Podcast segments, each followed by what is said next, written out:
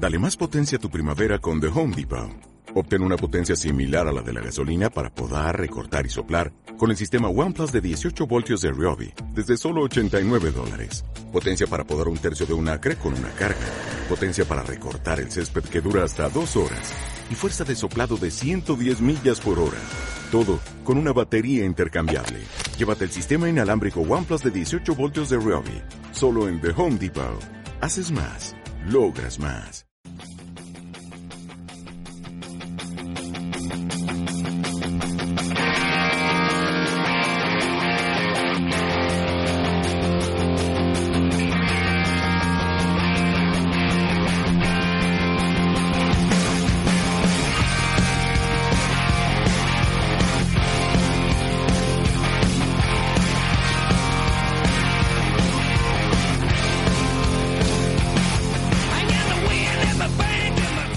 Buenas tardes a todos los oyentes, bienvenidos al Café Cuántico, un programa sobre ciencia al alcance de todos. Hoy les traemos un programa muy muy especial, así que más que nunca ustedes preparen el café que nosotros ponemos la cuántica.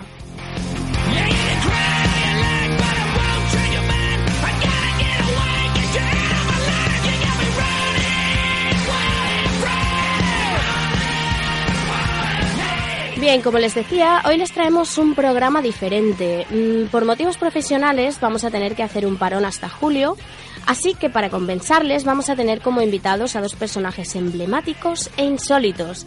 En la tertulia de la semana y gracias al crowdfunding eh, nos van a acompañar nada más ni nada menos que René Descartes y Pierre de Fermat.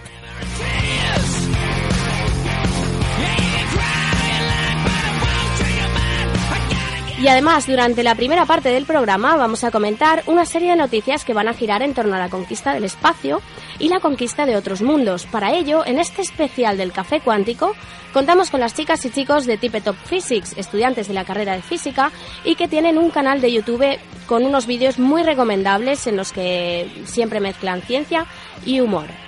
Les habla Elena Denia, así que les presento como siempre a mis compañeros Antonio Sánchez. Muy buenas tardes, Antonio. Muy buenas tardes, Elena. Y a Héctor Vives. Buenas tardes, Héctor. Buenas tardes. Y para esta sección de noticias les presento también a Miriam Cantos. Buenas tardes, Miriam. Buenas tardes. Y también a Victoria Sánchez. Buenas tardes, Victoria. Buenas tardes. Bueno, pues aquí estamos los cinco, así que bueno, les voy a dejar con la efeméride que nos trae Antonio, como siempre. ¿Qué tienes preparado? Pues, estimados oyentes cuánticos, poneos cómodos en vuestros asientos, que ya estamos aquí una semana más para ofreceros vuestra hora semanal de la ciencia más amena, rigurosa, variada y entretenida. En una semana donde la emisión de nuestro programa no es la única efeméride científica de relevancia, y es que en una semana se cumplirán 16 años desde que el virus del amor afectó a decenas de millones de personas de todo el mundo. Estaríamos hablando de algo bueno de no ser porque nos referimos al virus informático I Love You, que se propagó a través del correo electrónico, enviándose automáticamente a todos los contactos de aquel que lo recibía, haciéndose pasar por un mensaje de amor anónimo, de ahí la clave de su éxito. Y es que a quién no le gusta recibir una carta de amor.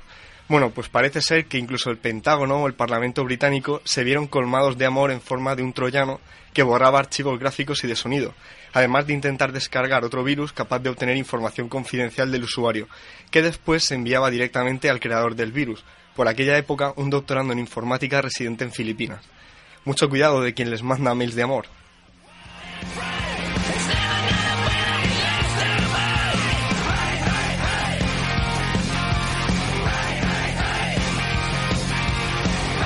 Bueno, y ahora vamos a pasar ya a las noticias. Yo creo que sería plan de que, bueno, de que Victoria empezara con la suya porque nos trae una cosa muy especial que incluye extraterrestres. Así que abran los oídos. Victoria, ¿qué nos traes hoy? Pues sí, pues nada, que ya están aquí y si no, vamos a ser preparados para escondernos. Pues hablamos, como bien dice Elena, de los extraterrestres o los aliens, ya que unos investigadores de la Universidad de Columbia han ideado un método para pasar desapercibidos frente a estos. Se trata de utilizar un láser muy potente para compensar el defecto de luz que se produce cuando nuestro planeta pasa delante del Sol. Así es como nosotros detectamos posibles planetas que puedan albergar, albergar vida y si ellos utilizan el mismo procedimiento, pues podríamos engañarlos. O sea, que es una técnica de camuflaje, ¿no? Sí, sí. Y O sea, consiste en, en vez de dejar que nos detecten porque la Tierra pasa por delante del Sol y produce una sombra, ¿cómo sería? O sea, Con, con un láser, cuando va a pasar justo delante del sol y va a tapar, digamos, esa luz, pues tú envías eh, esa luz eh, que, que faltaría. Entonces, como que ya no saben que ahí hay un planeta. Claro, porque recuerden los oyentes que nosotros estudiamos el universo a través del estudio de la luz, de la luz Claro. que nos llega. Entonces, claro, mm, este láser lo que, lo que haría, según he entendido, es despistar. ¿No? Emitiría una. un- lo que tampoco acabo de tener claro es que si tienen que emitir el láser, ¿en qué dirección lo hacen? Porque la Tierra es esférica. Y di- y digo yo Aproximadamente. que si vienen los aliens ya nos habrían detectado de algún otro modo antes, ¿no? Sería como una estrategia final de ahora nos hacemos invisible. Sí, en realidad sí, y lo de los... eh, lo de dónde lo envías, pues o, tienes que saber dónde están ellos para poder ocultar, o, ocultar y enviar la luz del láser donde toca, o ya de perdidos al río lo envías a todos los sitios. a todos los sitios. O sea, sería todos los que caigan en el plano de nuestra órbita, ¿no? Sí, Sería en los planetas por los que al pasar la Tierra moviéndose en la órbita va a tapar algo de luz en el del Sol. O sea, el modo ahí paranoico máximo sería mandarlo cada vez que va a pasar nuestra Tierra entre el Sol y una estrella, le mandas esa estrella láser para que no le dé nuestra sombra. claro, sí, sí, ya sé, y ya está. Pero claro, ¿a dónde apuntas? ¿No? Sí, a la estrella, hay que apuntar a la estrella. Lo que pasa es que como no estén en la estrella, sino viajando por el espacio, va a ser más complicado. Y, igual esta tecnología ya la están utilizando en algún planeta para que no los detectemos. Y están por ahí... Puede ser que sepan nuestra estrategia y ya nos dan... Claro, pero es que, bueno, esta es una noticia un poco controvertida, ¿no? Porque, a ver, ¿de quién es competencia decidir si vamos a lanzar ese rayo o no? Porque ahora, por ejemplo, últimamente estamos descubriendo eh, a saco de exoplanetas y nos hace mucha ilusión. Hace poco descubrimos un planeta similar a la Tierra que está a 16 años luz. Entonces, claro, aquí es una cosa que, por un lado, vemos este tipo de noticias y por el otro, otras que nos instan, que nos Claro. conducen a establecer una comunicación extraterrestre. Aquí estaríamos jugando con la ilusión de los extraterrestres. Entonces, bueno, también si no tenemos en cuenta, o sí, las declaraciones de Stephen Hawking últimamente, que se ha puesto, no sé, así como muy eh, preventivo respecto a, a los extraterrestres, pues claro, esto es un, de quién es competencia decidir estas cosas. No lo sé. O cada, yo qué sé, cada centro de investigación va a su bola. Y, y también si nos conviene eh, ocultarnos o, o, o mostrarnos más. O sea, como, eh, que estamos aquí. Sí, Efectivamente. pero, pero de todas formas, a ver, queremos un láser que emita tanta luz como la que oculta toda la Tierra del Sol. O sea, ¿cuánta potencia es esto?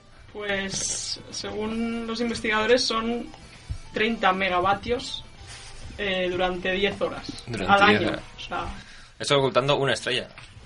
Al año. Al año, pero Sí, eso sí. para cada estrella. Sí, claro, o sea, 10 horas sería lo que tarda la Tierra en pasar por delante del Sol para una estrella. Exacto. 10 horas cada vez. Pero entonces, claro, o sea, con un láser así tan potente, digo yo, ¿y si nos esperamos a que vengan y les apuntamos con el láser cuando Y estén los- cerca? Los fundimos directamente. Les- O les destruimos, no sé. Mucho más inteligente, sí. También, también. Destruimos su esperanza de... Venimos en son de... Muy bien, muy bien. Bueno, chicas, vamos a pasar ya, eh, si os parece, a la siguiente noticia. La siguiente nos la trae Miriam. Miriam, cuéntanos.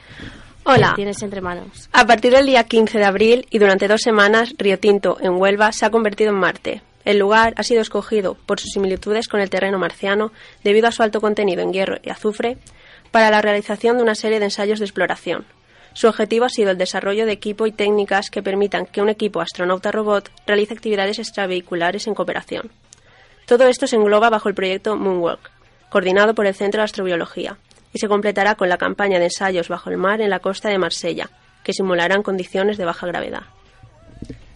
Esta noticia la verdad que tiene mucho encanto. De hecho, eh, tuve la oportunidad el verano pasado de asistir a un curso de una semana de, eh, que trataba sobre astrobiología y conocí a un chico que justamente estaba trabajando en eso.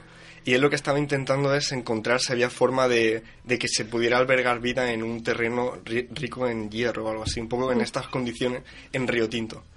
Y, y, bueno, o sea, por la peculiaridad del terreno, creo que no hay muchos sitios en nuestro planeta que, que permitan hacer un estudio así. No, en Río Tinto, bueno, se han hecho, no es la primera misión de este tipo o experimentos que se hacen. Entonces, es curioso que además en un sitio tan cercano como España, pues claro, para nosotros, que se realicen este tipo de... eh, no De me sale la- pruebas, exacto, sí. de pruebas que... Pero bueno, claro, entonces el interés realmente cuál es del terreno. Porque ahí lo que están probando son los trajes, por un lado, que creo que pesan como 30 kilos. Luego recordemos que Marte es eh, un tercio le- la gravedad de la Tierra, aproximadamente. Y también están probando los robotitos, hmm. que creo que tienen un sistema como de aspas, si no recuerdo mal. O sea, para poder moverse. Sí, así creo que es. En vez de patitas, creo que son como unas Tienen aspas. uno con ruedas, pero tiene unas aspas ahí que no, no me acuerdo de qué hacían. Pero, o sea, el tema de. El tema de Río Tinto. Bueno, es que ahí se filtran muchos minerales al agua. Entonces el agua no es agua pura, es agua muy ácida.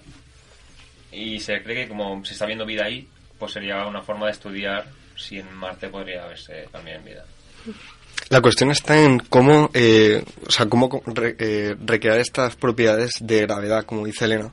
Quizá sería un, todavía una, una cosa no hecha, pero bueno, o sea, el terreno en sí, digamos, ofrece unas posibilidades que son muy interesantes para, para futuras expediciones en Marte, como, como todo esto. Que parece ser que es nuestro objetivo.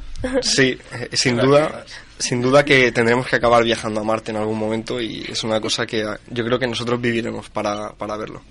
Bueno, primero podíamos conquistar la Luna, Sí. que la Está- tenemos está más olvidada. cerquita. Lo que pasa es que hay gente que no tiene claro si es más fácil es tener una colonia en Marte que en la Luna. Por el tema de que ya tiene atmósfera y todo. Ujú. Ya veremos. Bueno, pero habrá que terraformar, ¿no? No, no, o sea, colonia de exploración, en vez de estar en la Luna como en el vacío y todo el riesgo que hay de meteoritos y tal, en Marte podría ser, con las condiciones de Marte de ahora, tal vez podría ser mejor. O sea, por eso están haciendo ahora pruebas en la Tierra, aunque no siempre son las condiciones de Marte. O sea, vi el otro día que estaban apartando cabras que se les metían en la zona de, de pruebas de los trajes. Creo que les estuvo lloviendo, eso en Marte no, no ocurre. Pero sí, sí, ahí Muy está. bien. Bueno, pues venga, vamos a pasar ya a la siguiente noticia. El tiempo apremia. Eh, Héctor, ¿tienes algo por ahí Sí, sí. Preparado? Pues adelante, dispara. Pues el pasado 12 de abril, que fue el Día de la Cosmonáutica, se anunció que el millonario y físico ruso Yuri respa- respaldado por Stephen Hawking y Max Zuckerberg, que es el fundador de Facebook, iba a impulsar, aportando 100 millones de dólares, una iniciativa llamada Breakthrough Starshot. Y el objetivo de la misma es nada menos que mandar sondas espaciales al sistema solar más cercano, el de Alpha Centauri, mediante velas propulsadas por láser, y que viajarían un 20% de la velocidad de la luz para cruzar esos 4 años luz en apenas 20. 20 años. En 20 años. La verdad que la noticia sorprendía también porque era anunciada el día que se cumplía, no, no recuerdo exactamente el número de años, pero de, de que el primer cosmonauta ruso eh, orbitaba Sí, Yuri la Gagarin. Tierra, Yuri Gagarin. 55 años y se llama Yuri, el millonario este, a lo mejor lo hizo a propósito, creo. Y bueno, digamos que se ha buscado unos buenos padrinos para, para impulsar esta iniciativa. Y con, o sea, 100 millones has dicho, ¿no? Eso es- me parece poco. Hay políticos que tendrán más, más dinero que eso en cuentas. O sea, ¿se puede mandar algo así ya con tan poco dinero? Con 100 millones de dólares no se puede mandar el claro, lo que ocurre, o sea, los 100 millones de dólares no son para hacer la misión en sí, sino para empezar a estudiar. Claro, o sea, han propuesto la idea, que hay un montón de cosas que resolver, y los 100 millones son a investigación científica para que se centren en todos esos problemas. Entonces, Vale. eh, Y el tema, o sea, la cuestión es lanzar unas micronaves, ¿no? sí, sí. Que, que tienen nanorobots. No, son- se llaman nanovelas, o sea, la nave, en vez de tener una cámara, tal, pesar varios kilos o toneladas, quieren hacer que para que sea más fácil acelerarla a esa velocidad, la sonda pese 1 gramos nada más. Mm, vale. Entonces sería, en vez de tener cámaras y tal grandes, como ahora tenemos la tecnología cada vez más pequeña, con los smartphones y tal, sería un chip pequeñito que tenga ahí el sensor de de la cámara, el procesador, transmisor y todo, de unos gramos, y luego una vela de menos de una micra de grosor, de apenas 4 metros, Sí. y entonces quieren acelerar eso con láseres en tierra, meterle un impulso una aceleración de 60.000 Gs nada más. Pero para ponerlos en, en en órbita, espacio, se lanzarían pues con una nave más grande vale. y vale. quieren, en vez de lanzar una nave de unos gramos, quieren lanzar cientos o miles a la vez. Sí. Para que vayan todas a Alpha Centauri y Claro, las que para lleguen- asegurar que alguna llegue en caso de, Claro, claro. de que con, no con instrucciones acerca de dónde estamos, etcétera, etcétera. No caben, o sea, es un chip pequeñito. o sea, es para estudiar el sistema de Alpha Centauri. Pero claro, el problema Mm. es una nave tan pequeñita, ¿qué transmisor le pones para que nos lleguen los datos de vuelta? Claro, Exacto. claro. Eso es un problema a resolver. O sea, una forma es mandar una misión grande al otro lado, o sea, en dirección contraria, y usar el Sol como lente gravitatoria que concentre la luz. Y eso permite que con un transmisor muy pequeñito sigas recibiendo información de Alpha Centauri. Pero yo que sé, por ejemplo, si tienes son velas solares, eso a 20% de la velocidad de la luz se encuentra una motita de polvo interestelar y le hace un agujero grande. Y lo puede destruir entera. O sea, la puede destruir. Claro, por motitas de polvo, si vas a 20% de la velocidad de la luz, ves mucha velocidad. Mm, ya, ¿y esto hay alguna forma de, su, de subsanarlo? De momento no. Para eso está la investigación. Por eso se perdón. bueno, por eso se envían tantas, por si alguna Claro. sufre algún inconveniente, problema. O sea, lo que pasa que todavía no se sabe si llegará alguna por el tema del polvo interestelar. O sea, hasta ahora van a dar una serie de becas de investigación y tal para todos estos problemas. En vez de decir, ah, bueno, habrá que especular. No, no, o sea, van a ponerse a investigar en serio todas las cosas. En, en materiales para construir la vela, en métodos de comunicación, también para construir el láser en sí. Que dicen, en vez de construir un láser en el espacio, construyen mucho- muchos láseres en tierra que estén en fase. Tienen que corregir la distorsión de la atmósfera para que llegue toda a la misma vez. El material de la vela tiene que reflejar mucho porque si absorbe ligeramente la potencia del láser necesaria para acelerarlas tanto, la vela se fríe. O sea, te cargas Claro. la nave con el láser y como si tuviéramos la, la de las aliens.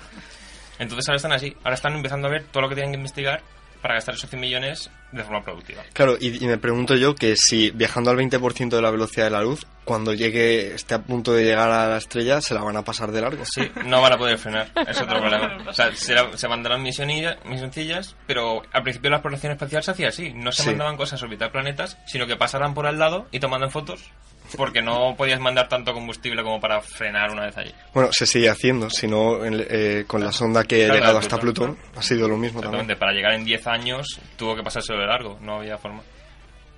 Y bueno, Pues nada, veremos si se consiguen resolver este- los problemas estos y... que además darán para tecnología aplicable en otros sitios. Lo de los láseres puede servir para desviar asteroides cercanos un poquito, lo de las velas solares para materiales muy ligeros, todo así, está bien. Claro, pero bueno, si ya luego necesitas un extra de combustible para frenar, que es lo que hablabais, pues ahí ya Claro, hay, se hay puede que cambiar con- el concepto Claro. del O dispositivo. sea, de momento es solo explorar Alpha Centauri con Mm. sondas muy pequeñitas. Si queremos mandar gente, ya eso ya para un futuro.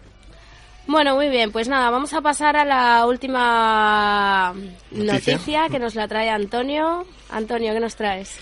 Pues resulta que hace un par de semanas la NASA lanzó una de sus habituales misiones de, reabastecimiento a la Estación Espacial Internacional utilizando un cohete de la empresa SpaceX. El módulo de lanzamiento consiguió por fin aterrizar con éxito sobre la plataforma marítima tras varios intentos fallidos. Pero hay más, y es que a bordo de esta nave con suministros iba también un módulo de- inflable de prueba llamado BEAM, Bigelow Expandable Activity Module, de la empresa Bigelow Aerospace, con el que se pretende ampliar el volumen utilizable de la estación en un futuro. Y la idea es probar el rendimiento del módulo durante dos años sin aprovechar aún este espacio por motivos de seguridad. Los astronautas de la estación espacial entrarán cuatro veces para comprobar temperatura, protección contra la radiación y la prueba más larga durará unas tres horas podrían permanecer más tiempo porque, aunque sea inflable y flexible, ofrece una gran protección. El tejido con el que está fabricado es más fuerte que el metal de la Estación, de la Estación Espacial Internacional. Y bueno, digamos que lleva, esto llevan pruebas desde el año 2006 y en 2012 la NASA firmó un contrato de 17,8 millones de dólares para construir un prototipo de cápsula inflable como parte de la misión a Marte.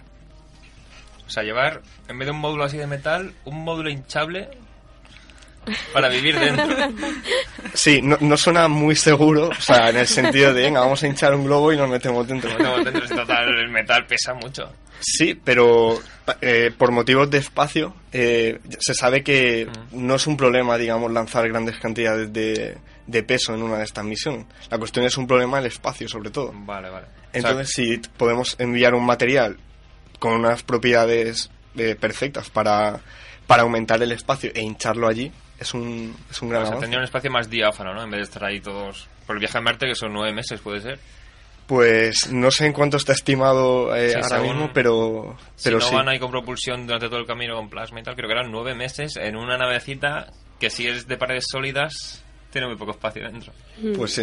Y un fue- material que tiene que tener protección para la radiación y Exacto. para los micrometeoritos y todas estas... Exactamente. La cuestión está en que este módulo es de prueba y Mm. dentro de dos años se, se soltará de la Estación Espacial Internacional. Y bueno, por lo que tengo entendido, o sea, el, el módulo ya ha llegado, ya se ha conectado a la, a la estación y será inflado el próximo 26 de mayo. Entonces, a partir de ahí empezarán estas labores de, pues eso, de, de testarlo todo. Creo que son 45 minutos el tiempo necesario para, para inflarlo. Y bueno, hay que luego pues presurizarlo y, digamos, a llegar a las condiciones óptimas. Así que, pues, pues eso. Y creo que he leído, o sea, que en realidad podrían estar los astronautas, no estarán por seguridad, por si hay alguna fuga de aire y tal. Pero que la única diferencia con los otros módulos será que ahí será más frío, ¿no? Que parece que no tiene la con- o sea, no estarán las conexiones de calefacción ahí en pues puede ser una prueba solo. Pues en- entiendo yo que no estará totalmente acondicionado, pero si están intentando eh, probar todas las condiciones para el futuro, pues supongo que estas cosas se irán teniendo en cuenta. Pero sí, sí que sí que tengo entendido que estará a menor temperatura. Vale, entonces en el futuro tendremos castillos hinchables en el espacio. Eh, sí. Sí. bueno, no sé si con forma de castillo, pero por lo menos con, con forma así de cilindro, que es la forma que va a tener, eh, pues sí, sí que lo tendremos. Pues se pueden hacer más estaciones espaciales ya solo con esos módulos y tal, ¿no? Sí, el problema es quién lo paga todo esto. Ya, Porque, claro. claro, el turismo espacial es algo que está ahí, pero si no se explota... Claro, es sería que- que lo, lo pagarían los ricos al principio. Pues si quieren ser cliente de una estación, de un hotel en el espacio. Pero bueno, si, si el objetivo es que luego sea habitable en Marte, eh, digamos, eh, Sí. lo de la estación espacial, quizá incluso los prototipos al final sean distintos. Sí, eso sí. Depende de dónde se acople. Y, o sea, ¿cómo de grande es? ¿Como una habitación o...? Pues es, tiene una forma así de rueda, de cilindro, eh, y tiene 2,5 metros de diámetro, la parte circular, y 3,6 metros de largo. Pero este, este es solo de pruebas. Los que quieren hacer. La empresa tiene prototipos para hacer estaciones espaciales con ellos que serían más grandes que los módulos de la estación. O sea, con tres módulos de estos hinchables ya tienes mucho más volumen que todo el volumen de la estación espacial interno a- que ha tardado tantos años en construirse. Así que nada, a veremos.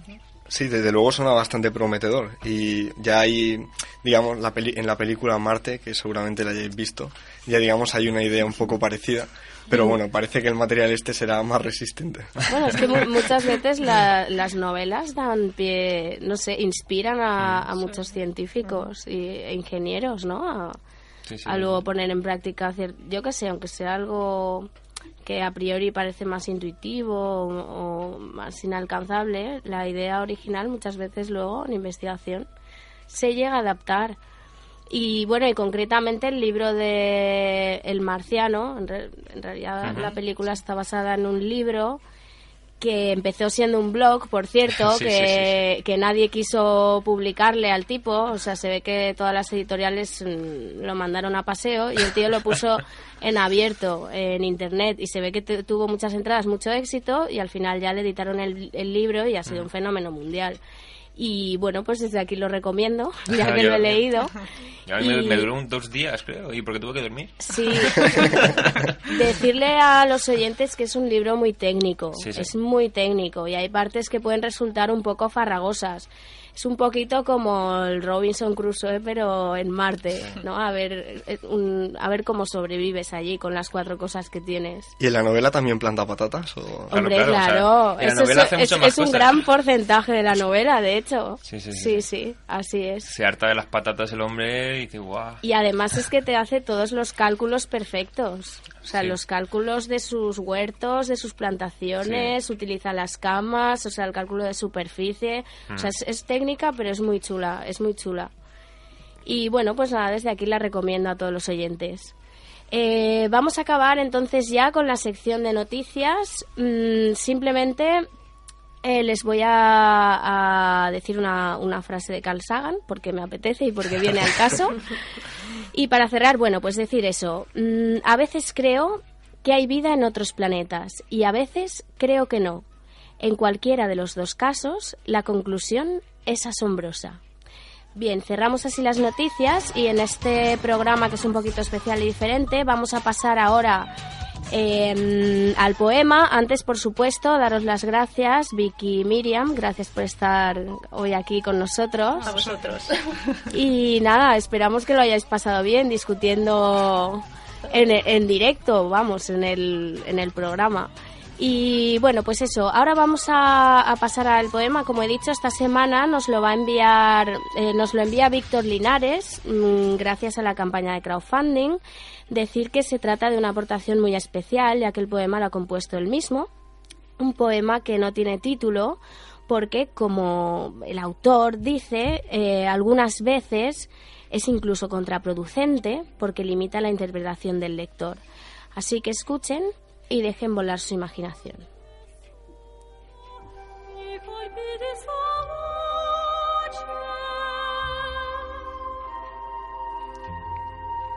Ante él, el prisma, Padre de la luz, Hijo de la luz, Cuerpo de la luz, Revelador, Juez fronterizo, Diamantino, Dios multifacetado. Expande su percepción. Ahora quizás esté dispuesto. Muchos, a través de él, serán uno. Uno, a través de él, será muchos. Resplandeciente y sobrecogido, mira a través del prisma. El prisma es él.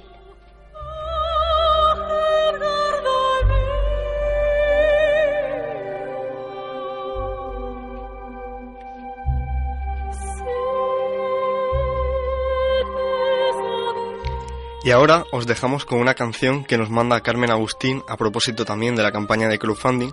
Se trata de la canción 39 de la legendaria banda Queen. Muchas gracias Carmen, fuiste la invitada de nuestro programa el día que lanzamos la campaña y agradecemos tu contribución desde aquí. Os dejamos ya con este magnífico tema, que lo disfrutéis.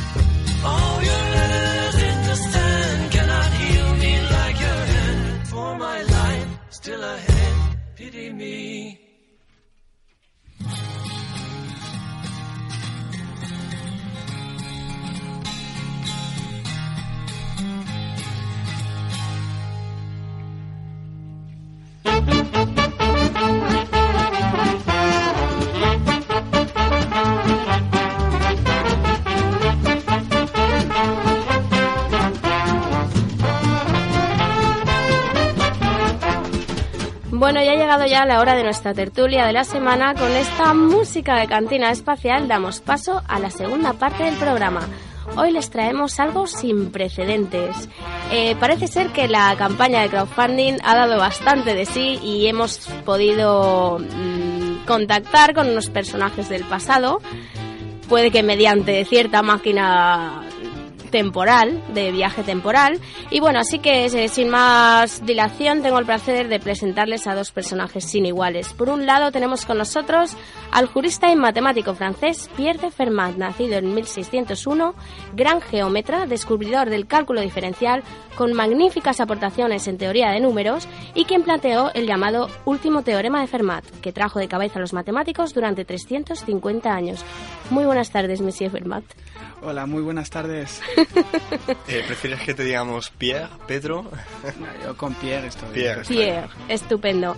Bueno, y también tenemos con nosotros al filósofo, matemático y físico francés René Descartes, nacido en 1546, creador del mecanicismo y padre de la geometría analítica. Fue además quien enunció el principio, eh, el principio cogito ergo sum, pienso luego existo. Muy buenas tardes, Renatus Cartesius. Hola, buenas tardes. Eh, Descartes, por favor, gracias. Vale. Estupendo. Pues nada, ¿qué tal? ¿Qué, ¿Qué os parece el siglo XXI? ¿Impresiones? A mí, a mí me parece increíble porque hay un montón de fotos sobre mí y es súper halagador. Y Veo que habéis traído vuestros atuendos. Sí, sí, sí, sí. Es, he salido arregladito de casa. Muy bien. Yo creo que Descartes iba más arregladito. de hecho. Perdone, eh, ¿está usted queriendo decir algo con eso? no, en general, que Descartes siempre se supone que vestía con unos sombreros de ala ancha, unas plumas. que Siempre iba muy elegante el hombre. ¿Y qué es lo que está viendo usted que llevo ahora? Perdone. Sí, sí, efectivamente. Lo digo por, no, no es por ofender, pero yo creo que el señor Fermat eh, iba un poquito más de la calle. Oh, bueno. Bueno, yo soy de arreglar pero informal. Muy bien, estupendo. Bueno, va, pues vamos a, vamos a meterle caña a la tertulia. Vamos a ver. Eh, recientemente, mm, hará una cosa de 20 años, una cosa así, se resolvió el último teorema de Fermat. Eh, ¿Qué tienes que decirnos eh, respecto a eso? ¿En qué consiste ese teorema? A ver, mi teorema básicamente lo que dice es que, al contrario que puede ocurrir con, digamos, el teorema de Pitágoras, que nos dice que eh, la hipotenusa de un triángulo rectángulo al cuadrado es igual a la suma de los catetos al cuadrado, em, hay ciertos números que cumplen esta ecuación y que son enteros. Y yo pues demostré que, bueno, dije que eh, esto solo ocurre cuando está elevado al cuadrado, ya que si la potencia a la que elevamos esos números es al cubo, a la cuarta o a la que sea, nunca podremos tener una combinación de tres números enteros que cumpla estas condiciones. es decir, que por ejemplo en el caso 3 al cuadrado más 4 al cuadrado tenemos 5 al cuadrado. Pero Exacto. esto no sería posible de encontrar un, un número, un 3 o un 4 que elevado a- al cubo, por ejemplo, diera otro entero elevado al cubo. Exacto, exacto. Pero una cosa, han cambiado, demostré por dije, en la nota que nos llegó, así anotado en un libro, ponía que lo demostró. Sí, a ver, es que encontré la encontré la demostración, lo que pasa es que lo estaba anotando todo en, en la aritmética esta de Diofanto, que es mi libro favorito, me lo leo en la cama y todo. Y bueno, pues yo me apunto las cosas ahí porque de normal no tengo tiempo a ponerme a papel y, y todo eso. Pero era el libro suyo de la biblioteca. No, es mío, es mío, Ah, es mío, ah. lo compré con mi Es dinero. que hay gente, hay gente... Los libros hay que respetarlos. Y el caso es que lo estoy apuntando todo en un margen y pues no me cabía la demostración y dije, bueno, ya se darán cuenta de lo simple y lo bonito que es y, y ya lo demostrarán otros porque yo no tengo tiempo, o sea, soy una persona muy ocupada. Fantasma. Bueno, de hecho, esto ya le ocurrió también con, con otro... Hay otro de los teoremas de estos que dejó ahí ano- anotados que decía que el número 26 es el único entero que está comprendido entre dos números que son el 25 y el 27, que respectivamente son el cuadrado de un entero, 5 al cuadrado, y el cubo de otro entero, 3 al cubo. Y esto usted lo dejó ahí también, dijo, sí, el 26 es el único. Y tuvo que venir aquí el señor Euler a, a demostrarlo.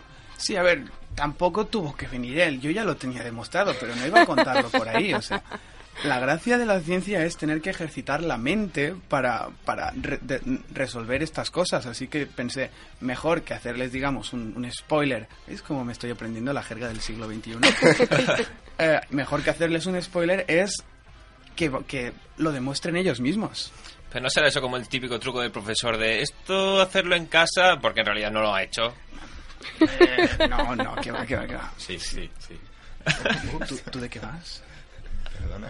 A ver, no, no mientas, vamos a mantener aquí la compostura. No mientas porque sé que eras mucho de mandar cartas a tus contemporáneos proponiéndoles acertijos de estos que tú primero te demostrabas y les decía, mira a ver si, si tú también... Pero tú no, no dejabas entrever si lo habías demostrado. Claro, esa es la gracia, es que, que ejerciten la mente, que vayan sacando cosas, porque es lo que he dicho, yo soy una persona muy ocupada y no puedo ir por la vida demostrando cosas y publicándolas. En, en el siglo XXI eso lo llamamos postureo. Y si no publica las cosas, no te dan financiación para investigar. Bueno, en tu caso no la necesitabas. Bueno, Era- nací tú- en el siglo correcto. La necesitabas porque tenías otro trabajo. Mm, sí, sí, sí. Lo juri- de jurista me lo paso muy bien, pero eh, me gustan más las matemáticas como hobby que para vivir. Me parece bien. Es, es comprensible. Bueno, Pues- ¿y co- cómo os conocisteis? Vosotros dos, porque aquí estoy percibiendo algo de tensión desde que ha empezado la tertulia y me estoy preguntando la clase de relación que, que habéis tenido. ¿Cómo os conocisteis? Mm, Es una larga historia. Digamos que mi amigo Mersenne eh, me invitó a mí como miembro de su, de su círculo que estaba intentando hacer de ciencia para que porque antes de que a mi amigo se le ocurriese la idea de que los científicos compartiésemos entre nosotros toda la información, cada uno estaba en su casa, se inventaba su cosa, se la sacaba y se la guardaba para sí mismo. Nadie Se- se la compartía con sacaba. nadie. A ver, en lo que estamos pensando, por favor. Nada, nada, nada. Entonces, eh, ¿os reuníais ahí, en París? Eh, ¿Y cómo era eso? Pues nos reuníamos varios científicos notables, por ejemplo también Pascal. Sí. Ese señor creo que inventó la primera calculadora. Y bueno, pues un día tuvimos la desgracia de que tuvo que venir Fermat también. Bueno, yo creo que fue más bien una bendición que una desgracia, perdón. Bueno, por, por cierto, voy a hacer un pequeño inciso, porque ahora que estás comentando, bueno, eh, acerca de Mersenne y tal, eh, yo sé que, que tú a él lo conociste en el colegio, coincidisteis, y que, y que bueno, que mantuvisteis la, la amistad durante muchísimo tiempo. Y eh, se dice que tenías la costumbre de levantarte muy tarde. Y esto era una cosa que los jesuitas te permitían porque tenías una naturaleza enfermiza. ¿no? O sea, lo típico eh, de ponerte malito o hacer como que toses para poder levantarte tarde, un truco que hemos utilizado todos. Bien, y, y decir que, no, no, no es, o sea, este es un dato verídico, que, o sea, hasta el punto de que eh, mucho más tarde, más creo que esto ya fue, según tengo aquí apuntado, en 1647, te hizo una visita el señor Pascal y le dijiste que la única manera de producir un buen trabajo era no recibir visitas por la mañana para no tener que levantarse. Lo dejo caer, para que vayamos viendo las personalidades. Y creo que de hecho el que, el que fumaba sus canutos de lleva a saco era el señor Descartes. ¿Algo que decir? Eh, dormir hasta tarde es bueno para que las musas mm, te lleguen todos los días. Eso, eso lo voy a usar yo. Elena, yo no sé si esta forma de tratar a nuestros invitados. Vale, vale, los estoy poniendo entre la espada y la pared, de acuerdo. Venga, continuad, venga, vuestra relación. Bueno, mira, sabes que te digo que ya que Elena se ha lanzado, yo también te voy a echar una cosa en cara. Aquí dicen que tú eras de ir plagiando. Monsieur Descartes. Es cierto que su método, o sea, su método científico, su discurso del método, estaba un poco ahí mm, copiado de dos o tres señores que ya habían ido antes que usted. O sea, eh, perdona, ¿está usted dudando de mi grandioso trabajo como filósofo? Eh, solo sigo su filosofía. Yo lo, lo tengo que poner todo en duda y ir eh, investigando hasta que lo puedo sacar en claro. Todo, todo mi trabajo fue original, pensado por mí. O sea, el hecho de que alguien lo hubiera pensado antes que yo, significa que, o sea, esa cosa era tan grande que tuvieron la misma idea que yo tuve. O simplemente eh, lo que pasó es que juntaste todas las piezas. Eh, no. Yo solo digo que todo su trabajo es original, menos lo que no lo es. Es Que es bastante sustancial. bastante sustancial. Sí, sí. Em, yo, eh, años antes de que él sacara eh, su libro este, La Geometría, que le gusta ir por la calle em, presumiendo del libro, yo saqué, saqué unas cuantas conclusiones sobre tangentes de curvas, sobre cómo posicionarse en el espacio y todas esas cosas. Pero, mm, claro, soy una persona muy ocupada, no puedo ir por ahí demostrando cosas y que la gente se entere, que lo hagan otros. Y em, el señor este, en vez de decir, esto lo ha hecho el grandísimo y maravilloso Pierre de Fermat, se lo atribuyó para sí mismo. Pero, a ver, si usted lo hubiera explicado bien desde un principio, yo no lo tendría que haber cuestionado. Soy una persona muy ocupada, no puedo ir por ahí explicando a la plebe todo lo que hay que saber. Y me, me pregunto yo que si usted como juez le podía haber metido en la cárcel o algo por plagio. O, o- o fue, fue piadoso con él. Ojalá, yo soy una persona muy justa. Intento, intento que em, nunca paguen justos por pecadores. Y aunque este señor me cae, mm, digamos, bastante mal, Envidia. pues tuve la benevolencia de no meterlo en algún sitio oscuro y encerrado. Vaya, vaya. Eh, me siento... Es increíble, o sea, qué, qué honor escuchar estas palabras de Pierre de Fermat. Cuánta bondad. Lo sé, lo sé. Pues, eh, ¿qué hay de- del tema del eje cartesiano, del plano cartesiano? ¿Por qué lleva su nombre y, si no me equivoco, no lleva el suyo? Es una de esas cosas que me parece que también ahí metió mano, Monsieur Descartes. Yo se lo explico, yo se lo explico. Yo soy muy de demostrar las cosas, de sobre todo de iluminar a la gente, pues con las cartas que envío a mis colegas, ¿no? A, a veces a este también le envío alguna carta. eh, nunca me contesta. Y eso, me lo apunto en los márgenes, digo ya que, que lo haga otro, porque es que lo he dicho muchas veces ya en este programa, yo no tengo tiempo para todo esto. Y pues eso, yo estuve estudiando cómo eh, representar ecuaciones y curvas, de, digamos, de una forma gráfica y pues inventé una- un sistema de coordenadas para posicionarse en, digamos, en el espacio, en dos dimensiones. Eh, enhorabuena por, por ese gran trabajo. Gracias, gracias.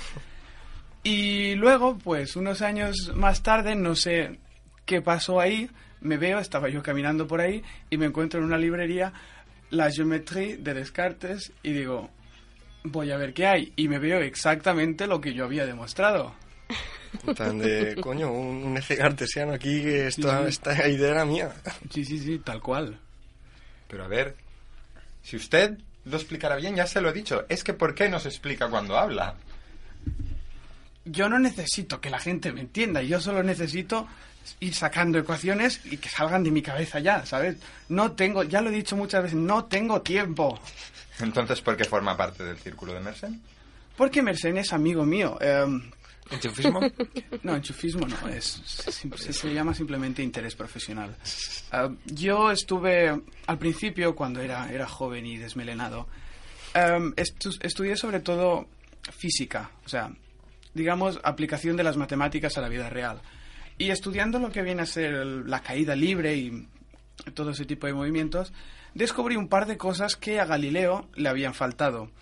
Y eh, a través de un amigo común, Carcavi, eh, pues Mersenne se, se interesó por mi trabajo y desde entonces pues hemos entablado una, una relación amistosa.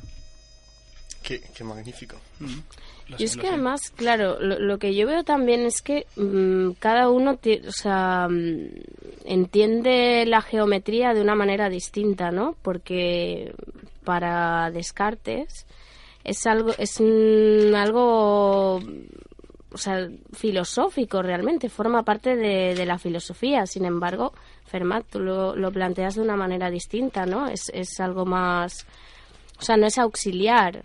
O sea, tú, tú lo que estudias es, son las figuras, los Sí. objetos. Sin embargo, Descartes, su pensamiento es como una extensión de, de la filosofía misma.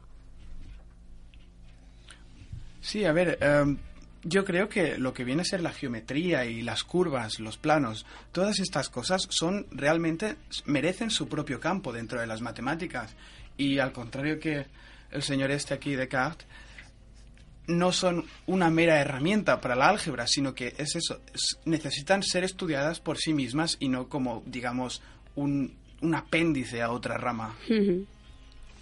Claro, eso es, una, eso es uno de los puntos en los que diferis- dif- diferisteis probablemente, esas cosmovisiones, ¿no? De cada uno.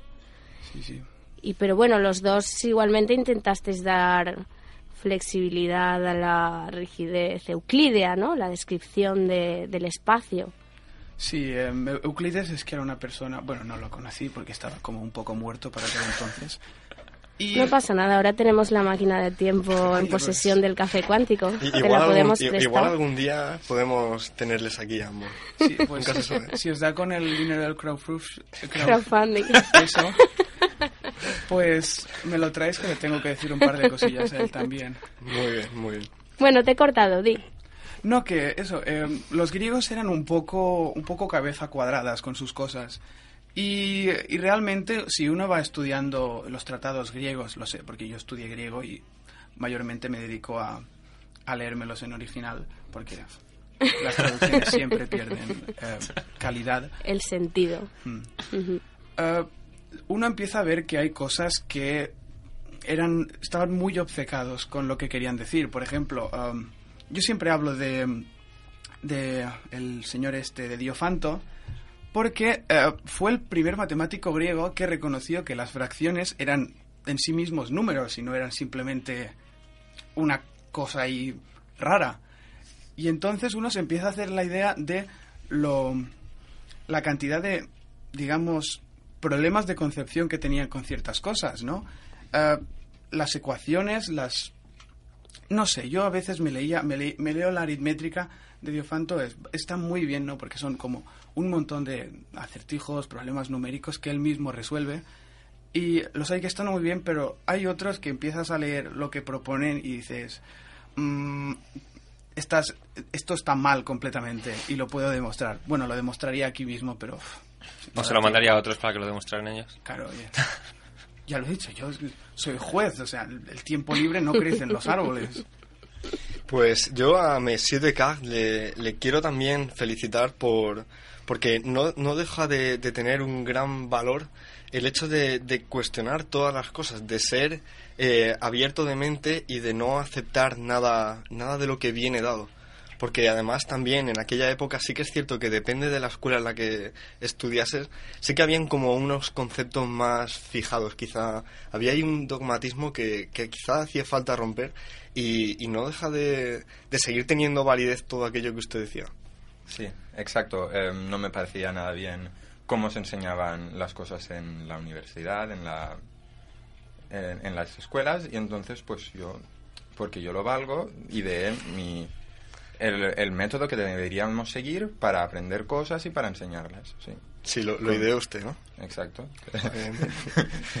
y, y, y el tema de la moral provisional eh, era, era muy provisional en el sentido de que, o sea, iba luego por ahí metiendo pullitas y estas cosas. ¿eh? Era, era un poco... bueno, Y, en casa del herrero, cuchillo de palo. Y, no y sé. luego el Tratado de la Luz. Yo sé, bueno, yo sé que ambos trabajasteis con cuestiones relacionadas con la luz. Pero ahí también hay una- unos puntos de vista un tanto adversos por parte de ambos. ¿Algo que decir? Sí, a ver, eh, cuando mi amigo Mersenne me envió, me envió el libro del señor este, a, me lo envió por correo, ¿no? Vino un cartel y me dijo, toma. Em, yo me lo estuve leyendo y realmente uno lo lee y puede casi ver a Descartes yendo así a las palpas a ver qué, qué teorema, qué cosa se puede inventar porque no sabe realmente qué está haciendo. Uno empieza a leer su... es que- ah, sí, sí, sí, sí, ya me acuerdo. La refracción de la luz, o sea, cómo se curva y cómo cambia de dirección eh, cuando cambia de medio, se puso a montarse una especie de locura que si un abuelo iba andando con un bastón, que... Y al final se sacaba la ecuación como un poco de lo que viene a ser eh, la imaginación y, y realmente uno no terminaba de entender. Usted que tanto me critica de, ay, es que usted no explica las cosas claras. Y Al menos saqué una ley de la refracción correcta. correcta. En fin. Yo tengo entendido que es más correcta la forma en la que la obtuvo el señor Fermat. Sí. Bueno, eso hay que demostrarlo. Lo demostré, lo demostré. De hecho, le acusó de que usted estaba utilizando dentro de la hipótesis ya el resultado que quería demostrar o algo así. Eh, eh, a lo mejor, pero eso no lo tenemos que tener en cuenta. Vale. Yo sigo siendo más fan de mí mismo. Em, creo que mi forma de entender la refracción es mucho mejor porque es más fácil decir que simplemente la luz siempre elige el camino más corto que ir hablando de ancianos con, con bastones que se tropiezan, se caen, se mueren. Yo creo que lo mío es mucho más simple, además... Desde luego es menos sombrío. Sí, es mucho menos sombrío, porque me va a decir usted, la luz no puede ser sombría. Eh, sí, sí puede. Sí, hay, hay cosas. Hay una cosa que se llama física cuántica hoy día. Y siento decirle que hay, se, ha, se ha observado que ah, un patrón de, de interferencia de la luz, que luz más luz produce oscuridad. ¿Qué me estás contando? Luego se lo cuento. Yo quería preguntar, esto de que se demuestra diciendo que la luz va por el camino más corto, ¿pudo tener una inspiración debido a que usted no tiene tiempo para nada? Sí, mayormente, mayormente. Siempre, siempre intento, digamos, escribir en el menor tiempo posible y pensé, soy, soy fantástico, no es por, no es por eh, dármelas de divo, pero yo creo que soy bastante eh, fantástico como persona y pensé, la luz, que es una cosa que va a velocidad infinita, Eh, no, no, no- no he estado escuchando la, la primera parte del programa. No, no se puede viajar más rápido que la luz. La velocidad. Ah, ¿Qué cosas? ¿Qué cosa? Sí. Luego se lo cuento también. Eh, nos Lo podría intentar demostrar con, no sé, poniendo un foco así que se tape y el ayudante anotando cuánto tarda. Eso no Eh, se podía. Sí, bueno, me puedo permitir un becario a ver si a ver qué pasa. Pero sí, pensé, la luz que va que es tan rápida tiene que ser fantástica como yo y dije, eso es que, que tarda el menor tiempo posible, siempre intenta hacerlo. Y de hecho, tengo entendido, porque he estado mirando en, en la Wikipedia antes de entrar en... Porque me, me ha dejado... ¿Quién ha sido? Creo que ha sido usted, sí. Sí, Que me ha dejado un, un smartphone. Smart- smartphone. Ah, vale. Sí, bueno, el, el aparato este del demonio. Y, y he estado viendo que se sacan con- conclusiones bastante interesantes de mi teorema. Sí, sí, eh, la verdad que su, prin- su principio variacional eh, es magnífico. Mm, Y, y su último teorema de Fermat, también ahora que, que está demostrado, eh, también ha aportado conclusiones muy importantes a la matemática. Lástima que no fuera la forma en la que usted asegura haberlo demostrado, si es que lo ha demostrado. Porque no, según, es- según usted lo demostró. ¿Y Sí, qué sí. hizo con esa demostración? A ver, yo la demostración la tenía en la cabeza porque ya lo dije. Yo, yo al Diofanto me lo veo en la cama, tan tranquilo, con mi mujer al lado, y yo me lo voy leyendo, voy apuntando cosas y no puedo ir escribiendo una demostración porque una cosa que no voy a hacer es dedicarme a enmarranar todo el libro. Entonces, eh, estaba leyendo y se me ocurrió de repente, de hecho creo que es como han conseguido demostrarlo. ¿Hace cuánto que ha sido? Hace 20 años. Ah, 20 aproxi- años. 22 por ahí. ¿Y qué año es ahora? 2016. 16. Oh, se han tardado siglos, por favor. y pues más o menos se me ocurrió lo mismo que al, que al señor este que lo demostró, pero cla- es que Andrew Wiles. Andrew Wise tendré que mandarle una... Una Uy, no sé si tendrá tiempo. Un acertijo. No, pero contrato un becario y ya está. Y, eh, y básicamente se me ocurrió lo mismo que a él, pero es que no me cabía, porque si ustedes le recuerdan cómo demostró ese hombre el teorema, es, eso no da para, para ponerlo en, lo- en el margen del diofanto. Sí, sí, eh, excusa. Eh, yo creo que, que queremos, eh, ya, que les hemos traído aquí, queremos traerlos con, con un buen propósito para intentar reconciliarlos, porque aquí estas asperezas, nosotros no nos gusta aquí, nosotros vamos promulgando la amistad. Y, y encima, mira, a raíz de algo en lo que ambos eh, estuvieron ahí que- intercambiando alguna carta, los números amigos, que Ah, se sí, dice sí. que dos números son amigos si la suma de todos sus divisores eh, dan el otro número. Entonces, eh, los primeros números amigos eh, que los descubrieron los, los griegos, los pitagóricos, son 220 y 284. Y luego, pues, eh, ustedes sacaron ahí alguna otra pareja. Al principio se pensaba que esa era la única pareja, pero sacaron alguna más. Sí, yo de hecho, eh, ya les digo, me parece, creo que me estoy repitiendo mucho este programa, pero eh, ya a mí me gusta mucho leerme la aritmética de Diofanto y justamente No, hablaba... no, no, no me había quedado claro. Ha sido eh, importante. Bueno, a buen entendedor, pocas palabras bastante. Y entonces eh, hablaron sobre los números amigos, ¿no? Sobre cómo el 220 y el 284, al ser números amigos, pues eran símbolo de la amistad. Me pareció eso eh, como poema, o sea, como, digamos, metáfora, me pareció muy bello y pues me dediqué a buscar, a buscar a ver si existía otra pareja. Y la encontré, la encontré. Eh, y aparentemente luego este señor de aquí se picó a buscar otro. Y, y mis números son mucho mejores que los que encontró usted. Porque era más rayado que él. Sí, Quizá. sí. No podía soportar la idea de ser inferior a mí y se puso a buscar, pues, a matar moscas a cañonazos. Se aburrían mucho en esa época. ¿Verdad? No, no teníamos eh, Smartphones. para eso, smartphones. Y entonces, eh, creo que nueve millones y pico, o sea, eso es una locura. Uno que no es juez y tiene tiempo para escribir sus demostraciones. Bueno, yo, yo creo que Eh, pero os- os- un abrazo, les- sí, les vamos a invitar a que se reconcilien aquí hoy en el Café Cuántico, por favor, reconciliación Anunciamos entre René reconciliación. y Pierre.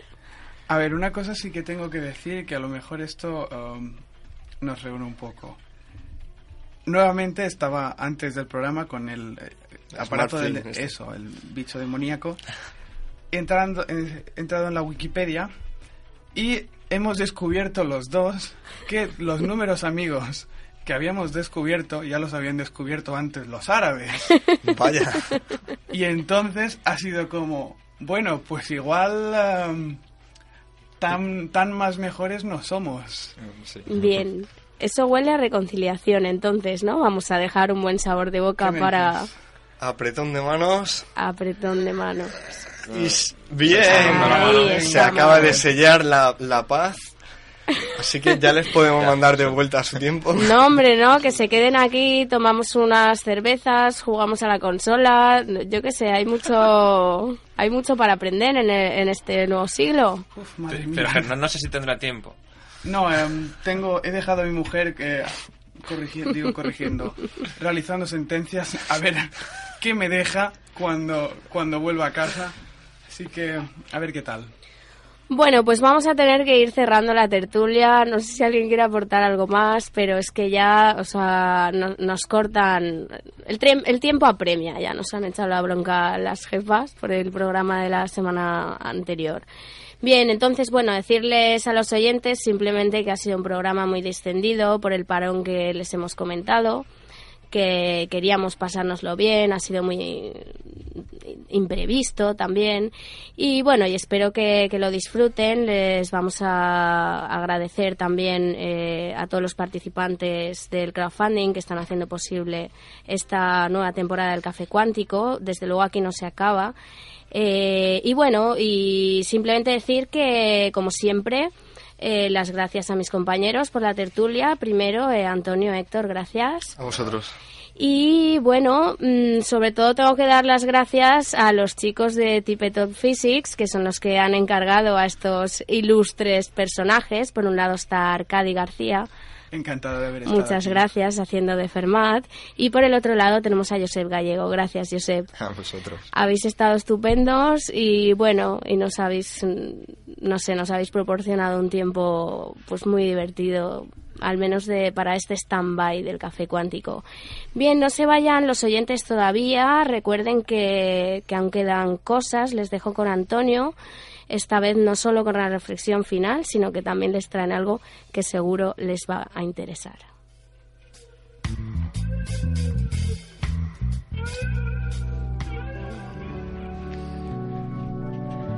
Bueno, dado que por motivos profesionales nos vemos obligados a hacer este parón, yo no quiero que la despedida de hoy suene a despedida. Así que lo que vamos a hacer va a ser eh, agradecer a todos aquellos que han contribuido en la campaña de crowdfunding. Sí, como dijimos, agradeceríamos en la radio las aportaciones de más de 10 euros. De modo que muchísimas gracias a los siguientes contribuyentes. En primer lugar Rubén de Iscar Camacho, Pau Rodenas Motos, Francisco Dani Olano, Carlos Zapata Carratalá, Manuel Grandío Bravo, Susana Navarro, Carmen Agustín, Marisa Alemán, Víctor Linares, Miguel Ángel Páramos, Isabel García, eh, Ángel Costa, Eduardo Hermo Reyes, Miguel de la Sierra Cortés, Sergio Rubio, Jorge Jesús Pérez, Miguel de la Sierra... Uy, perdón, Xavier García Andrés, eh, Javier Artola Such, Álvaro Moreno, Carlos Denia, Daniel Torragrosa, Ramón Paniagua, Sergio Viudes, Alberto Denia Navarro y un usuario que pidió que dijéramos solamente su nombre de Twitter, que es Androandoido. Y luego pues hay cuatro peticiones anónimas, así que también les agradecemos desde aquí, desde el anonimato, su contribución. Y bueno, voy a leer una peculiar poesía que nos ha llegado a través del crowdfunding. De hecho nos la manda Javier Artola desde Marsella. Y se trata de, una, de un poema que escribió durante su Erasmus en París, una noche de mayo de 2013 a las 3 y 4 minutos de la madrugada, y se titula La ducha de los fornicios, y dice así. Oh, ducha de los fornicios, Tú que moras en el fondo del pasillo, tú que estás tras una puerta y un pestillo, tú que albergas pumullo en cada resquicio, oh ducha de los fornicios. Oh ducha de los fornicios, anhelo yermo del promiscuo residente, con tus gemidos pesadilla eterna del infeliz durmiente, tú que eres testigo de incontables vicios, oh ducha de los fornicios. Oh ducha de los fornicios, qué secretos callan tus tres blancas paredes, alcachofa y abyecta cortinilla. Confesad los gozos de Emilia, Rosa y Mercedes. Nunca un metro cuadrado dio tales beneficios. Oh ducha de los fornicios. Lugar oscuro, lúgubre y ocioso. Telas de araña, cañerías y goteras se muestran como entrañas del estudiantil edificio. Para manos fontaneras, el duro oficio. Para el retocile, el lugar propicio. Oh ducha de los fornicios. Como fiel compañero tienes cerca el servicio y desdichado aquel que se adentre con fin excrementicio. Un tic-tac percutido, aguado y seguido, será lo que encuentre, tal que sobrecogerá su alma y su vientre. Reverbere el golpeteo como un altar catedralicio, o ducha de los fornicios. Entre risitas y cuchicheos recorren ya cuatro chanclas los pasillos, huyen vergonzosas en cortos claqueteos, con aires cómplices y pillos, dejan mojadas huellas que delatan que conducen al lugar del estropicio, y el sonido de esas cuatro ya se aleja, ya se marcha, resonando como eco en precipicio, o ducha de los fornicios.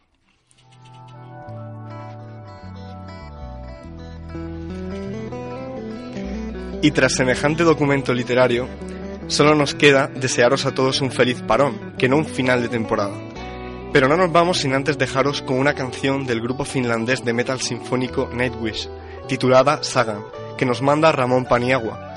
Solo decirle que esperamos poder seguir en la brecha durante mucho tiempo. Así que os dejamos con ella. Estamos de vuelta antes de lo que pensáis y esperamos veros aquí, en el Café Cuántico.